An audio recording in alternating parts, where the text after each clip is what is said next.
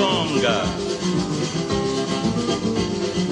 Ô patrão, ô patrão, ô patrão, prenda seu gado. Na lavra tem um ditado: quem mata gato é jurado, missa de padre é latim, rapaz solteiro é letrado. O samba é negro. Assim como vários outros ritmos musicais de toda a América, como o jazz, o blues, a rumba e por aí vai.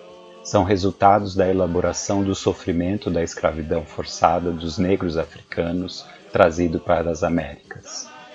De ritmos da América, samba, jazz e outros tornaram-se músicas mundiais.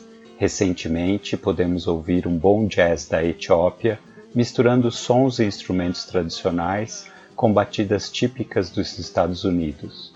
Também podemos ouvir uma boa bossa nova em japonês.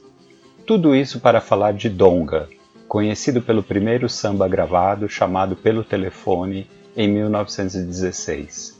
Nascido no Rio de Janeiro, no bairro da Cidade Nova, em 1890, o berço certo para ser sambista.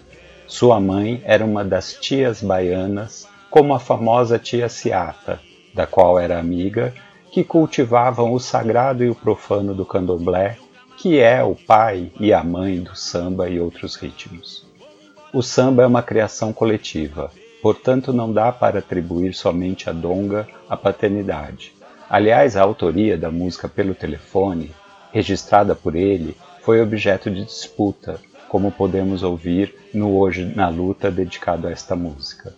De todo jeito, Donga foi importantíssimo para a história da música popular brasileira e tocou durante muitos anos em grupo com Pixinguinha, Almirante, João da Baiana, chamada Os Oito Batutas.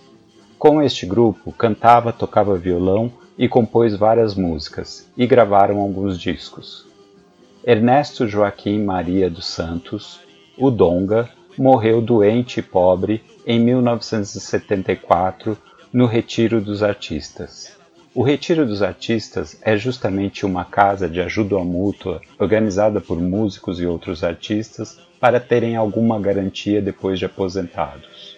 O dinheiro que Donga merecia ficou com as gravadoras, mas a riqueza do samba ficou para todos nós. MTST, a resistência é para valer.